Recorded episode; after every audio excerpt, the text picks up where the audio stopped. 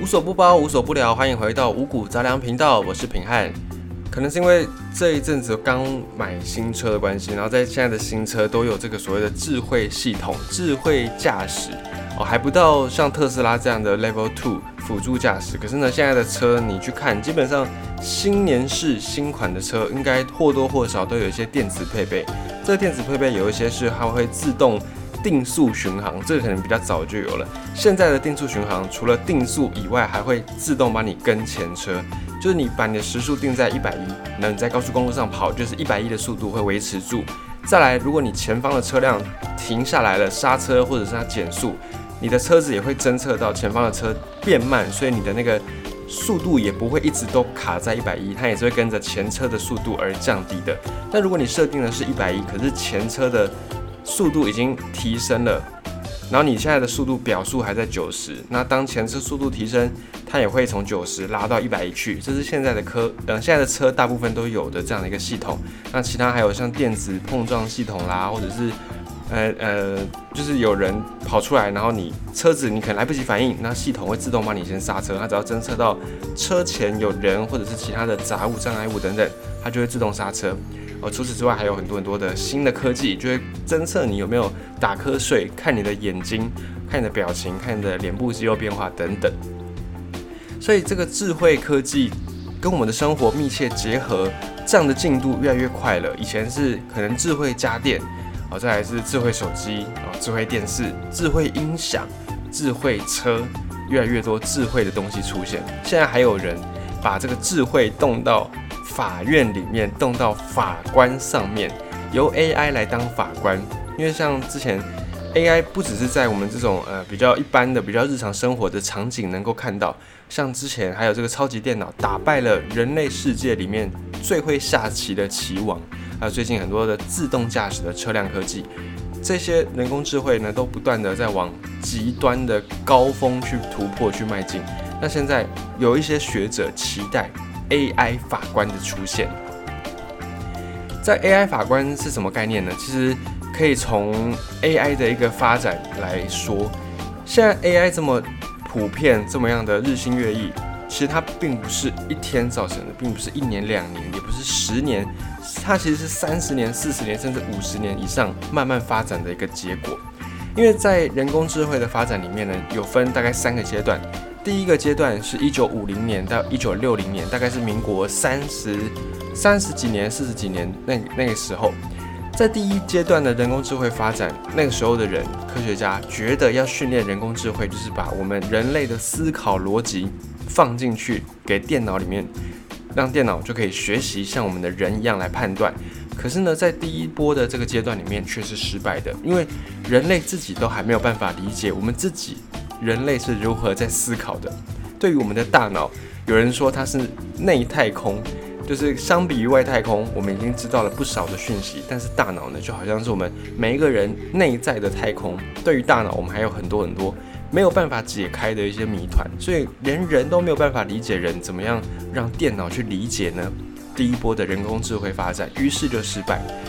在第二阶段，人工智慧的发展是一九八零到一九九零，你看这中间隔了大概二十年。在第二阶段的时候，这个时候的科学家觉得要让电脑有人一样的智慧，很简单，你把所有人类世界的知识、学识全部都丢进电脑，这个电脑就是一个超级无敌大百科全书，所有的问题就通通可以解答。可是呢，第二波也失败了，因为。有太多的难题，人类到现在也没有办法解答，没有办法写成规则。你没有办法用规则式，没有办法用条列式的东西，你就没有办法用程式码来表达，就不能转化成电脑世界的语言。所以现在有很多的难题，比方说麦田圈，比方说外星人，或者是尼斯湖水怪，像这些东西，人类世界目前我们的科技都没有办法去解答。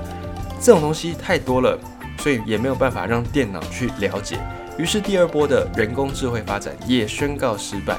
到第三波是从二零一零年开始的。这个时候，哎，大家学者们就有共识了：既然我们没有办法把人的思考模式给电脑，也没有办法把所有的知识都给电脑，那我们就只好让电脑自己去学习。我们只要告诉他一些历史上面有过的案例、有过的资料，让电脑自己去判断这里面有哪些规则，让电脑自己去归纳，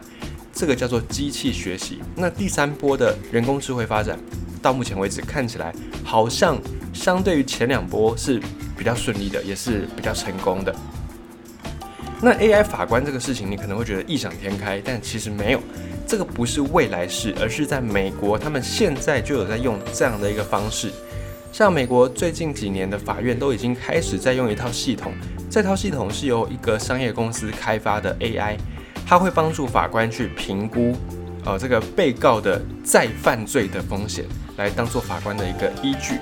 这个系统会进行很多的问答，很多的调查，依据被告的回答，还有他的年纪、他的过往的犯罪记录，还有各式各样的资料，然后这套系统会去总结、推估说这个犯人他再犯的几率有多高，然后给出一到十分的危险指数。那有研究专门去针对这个系统去做一个研究，发现说那一些被 AI 判定为高风险的犯人。有百分之六十三，就是假设有一百个犯人假释成功、出狱成功，啊，就交保了。那一百个人里面有六十三个又继续的再犯罪，所以看起来这套 AI 系统的准确率还是有一定程度的参考性。那在美国目前有这套系统在帮法官建立一个算是辅助判决的功能。那在爱沙尼亚，在呃，这个是欧洲的一个国家，然后在波罗的海旁边，波罗的海三小国之一的爱沙尼亚，啊，他们的数位政府数位化非常的高，几乎你除了出生啦，诶，好像是除了结婚之外，跟几个比较重大的事情之外，你其他人生所有的大小事，只要跟政府有关的，你通通都可以在网络上完成，你都可以不用去户政事务所，不用去这个。户政机关不用去政府的一些组织实体的地方去，你就用网络就可以完成。爱沙尼亚这个国家，他们也有推出一个所谓的 AI 法官计划。爱沙尼亚他们的计划是这样子：AI 法官会处理一些比较小金额的民事诉讼案件，只要小于台币大概二十四万块钱的民事案件，就会由 AI 法官来审理。然后原告也会输入诉讼对象、输入金额、输入提告理由，然后 AI 就会从过去的这些大量的资料里面去学习，然后再做出判决。所以，如果你跟你的邻居发生了纠纷，比方说邻居 A 到你的车，然后你一状告上法院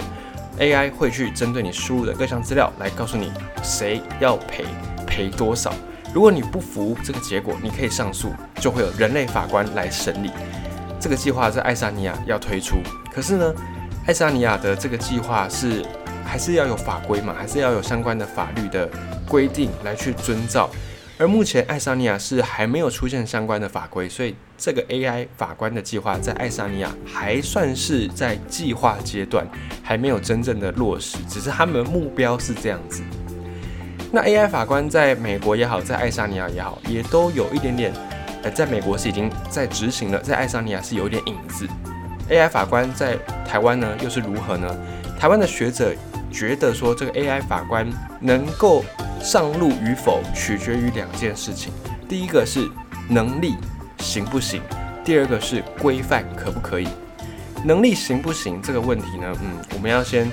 确定 AI 如果当法官，他能不能够做出好的判决？好的判决是什么？这边我们又要再多剥一层皮，要来。分析什么叫做好的判决？这几年很多台湾社会新闻，重大社会新闻，比方说呃铁路杀警案，这个大家都非常的轰动的，然后或者是很多的呃这个小灯泡事件等等，很多时候这些社会案件、重大案件哦，法院最后判决的一个结果出炉之后，还不是最后定验了，当然也有定验的，但是很多是一审刚判完出来。新闻跑了出来，底下就有很多的网友、很多的乡民在下面留言，觉得说：“哎，这个判决太夸张了哦，什么杀人无罪等等等等。”因为过去我们是认知杀人再怎么样也是要偿命嘛，哦，一命偿一命，甚至可能你杀了五六人，那可能枪毙的次数就是五六次。虽然你只会死一次，可是他那个枪毙的弹孔会有五六个。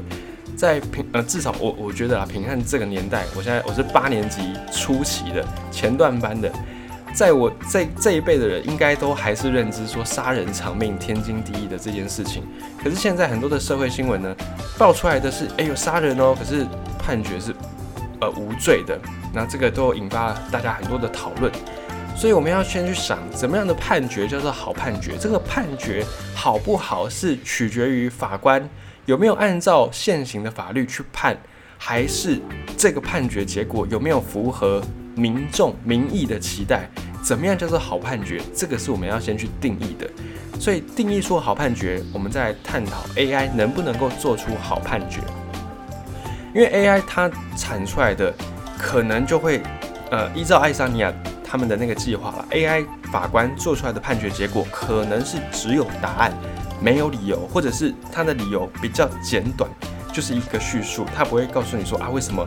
这个法官要这样判，因为什么原因哦，因为这个人怎么样怎么样，就不会像是有点像柯南那种，柯南他不是要告诉你说谁是凶手，都会告诉你背后一大串的资料吗？可是 AI 法官可能按照爱沙尼亚他们的计划就没有这些详细的理由，他只会告诉你说有罪。无罪，有罪是多久？无期徒刑、死刑呃几年这样？他直接告诉你结果论。那这个结果论呢？嗯，你要说它好或不好吗？也不一定。因为在台湾，我们目前看到很多社会新闻的判决是结果就出来嘛，就告诉你说，哎，无罪，或者是判一两年哦，这个都是跟我们民众的期待有所差距的。那法官通常我们在新闻上看到的啦，也都会是结果啊，彼此之间讨论的也都是结果，很少人会去讨论那个判决的细节。所以像这样子，嗯，AI 法官对一般的平民来说好像没有什么太大的差别，因为反正法官我们在知道的这些判决也都是只知道结果，不知道背后的那些判决的依据。所以 AI 的判决会有这样的一个问题，它不会告诉你它的过程，它只会直接跟你讲结果。这个是第一个。那也有人举例啦，美国的陪审团的制度其实也跟 AI 法官是一样的，他们陪审团也只有宣告陪审团觉得有罪或无罪，也没有附上理由，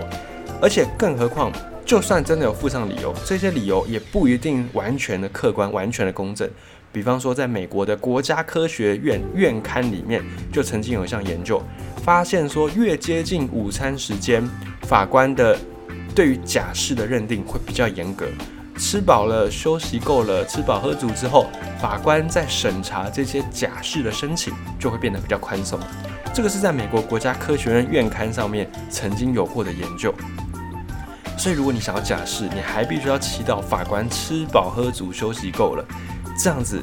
它虽然是法官判决，可是它也带有一些非客观、不是完全那么样公正的因素在其中。所以也有学者觉得说，AI 法官他判决有没有理由，嗯，其实好像并不是这么重要。不过除了这一点之外，AI 法官还有一个隐忧，就是 AI 它的学习方式是透过我们不断的丢资料给他，让他从过去的经验、从过去的案例来去学习。但是这会有个问题，什么问题呢？因为我们觉得 AI 法官要判一定是公正，一定是最无私的，因为他不会带有个人的情感。理论上是这样子，AI 好像是完美的天平，它能够去权衡两端的公正。可是别忘了，AI 目前的这些 AI 学习过程都是透过过去人类丢出来的资料给他去归纳、去学习。那过去人类法官在判决的时候，或多或少可能都带有一些些歧视。种族歧视啦，性别歧视啦，年龄歧视，社会背景歧视，各种各样的歧视。就算现在我们不断的在推广不要歧视，要平等，可是平安自己个人觉得不可能。只要在有人类的社会，一定就会有歧视，多跟少，严重跟不严重而已，一定会有。所以过去的法官，即使法官已经是算是人间最公正的一群人哦，他们还是难免会有这种歧视的现象发生。于是你把这样的一个歧视再放到 AI 里面去，这个歧视就被 AI 给强化了。因为可能人有时候我们会觉得说啊，好像有点歧视，我们会自己去修正。可是 AI 不会，AI 它就会按照你过去喂的资料，所以歧视的东西可能会更加歧视。这些是目前 AI 法官遇到的一个问题，不够客观，不够公正。好，那这个是 AI 能不能够当法官的？一个面向，再来是 AI，如果当了法官，如果可以，如果 AI 有能力胜任，它如果是一个完全公正的系统，完全公正的法官，好上路了，那这样能不能上路呢？可能还是要再看一下法律这边法规这边有没有 OK。因为在宪法，我们的宪法里面哦，就是有规范有规范说法官他必须要是有超然独立的身份嘛，还要审判要独立。那这个是宪法上面明文注记的。可是宪法上面没有说只有人才可以当法官嘛？他没他也有可能是 AI 也能当法官啊，就是宪法上面没有说不行。那换句话说就是行嘛。所以这个有点争议，还要再去从法规的面上来做讨论。来判判断说宪法讲的不限于人还是只限于人？那如果 OK 了，好，那宪法这边也没问题了。那在 AI 要当法官，也还是要有专法，因为现在的宪法呢，就是规定说 AI 啊，不是现在的宪法规定说法官要判决要公开审理嘛，然后判决也要给充分的理由，为的就是要维持审判的这种公开性、透明性。但又回到我们刚才讲的。如果 AI 上路，法院这边也 OK 了，可是 AI 会面临到一个问题，它没有办法公正，没有办法公开透明。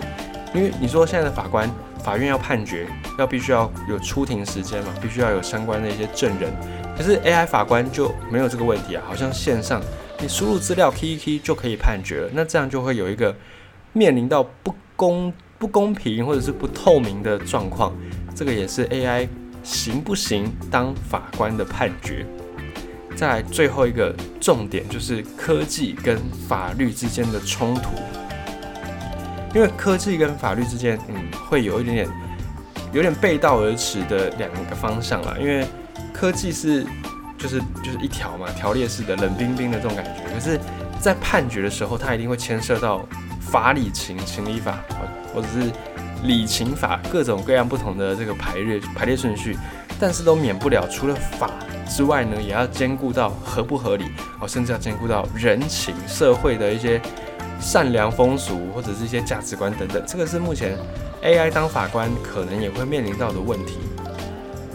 那再来，你还要再想哦，有个问题就是，当你知道这个人是凶手，可是你没有任何证据，那你要不要不择手段的去让这个人入狱呢？因为这个状况就会牵扯到牵扯到这个判决的部分。像 AI 越来越聪明，我们可能也要去讨论说 AI 的判决一次能不能够就完全的准确？你能不能够保证 AI 是零失误的呢？当你知道眼前这个人是凶手，但你没有任何证据，这时候你要不要放弃所谓的无罪推定？因为我们在法律上，我们是。秉持着任何人只要没有证据，除了是现行犯，只要没有任何的证据之前呢，我们都会假设这个人是无罪的。这样一来，虽然有可能会就是网中一些坏人，可是呢，也是算保护好人。有的好人可能是被诬赖的，或者是被栽赃的，这种无罪推定就很重要。那这个在 AI 判决之后，能不能够继续保持，也是蛮大的一个课题，也是蛮大的一个难题。所以，对于 AI 当法官这件事情，你可能会觉得，诶，很好啊，为什么不要呢？背后其实还有很多很多必须要讨论、必须要定义的规范在其中。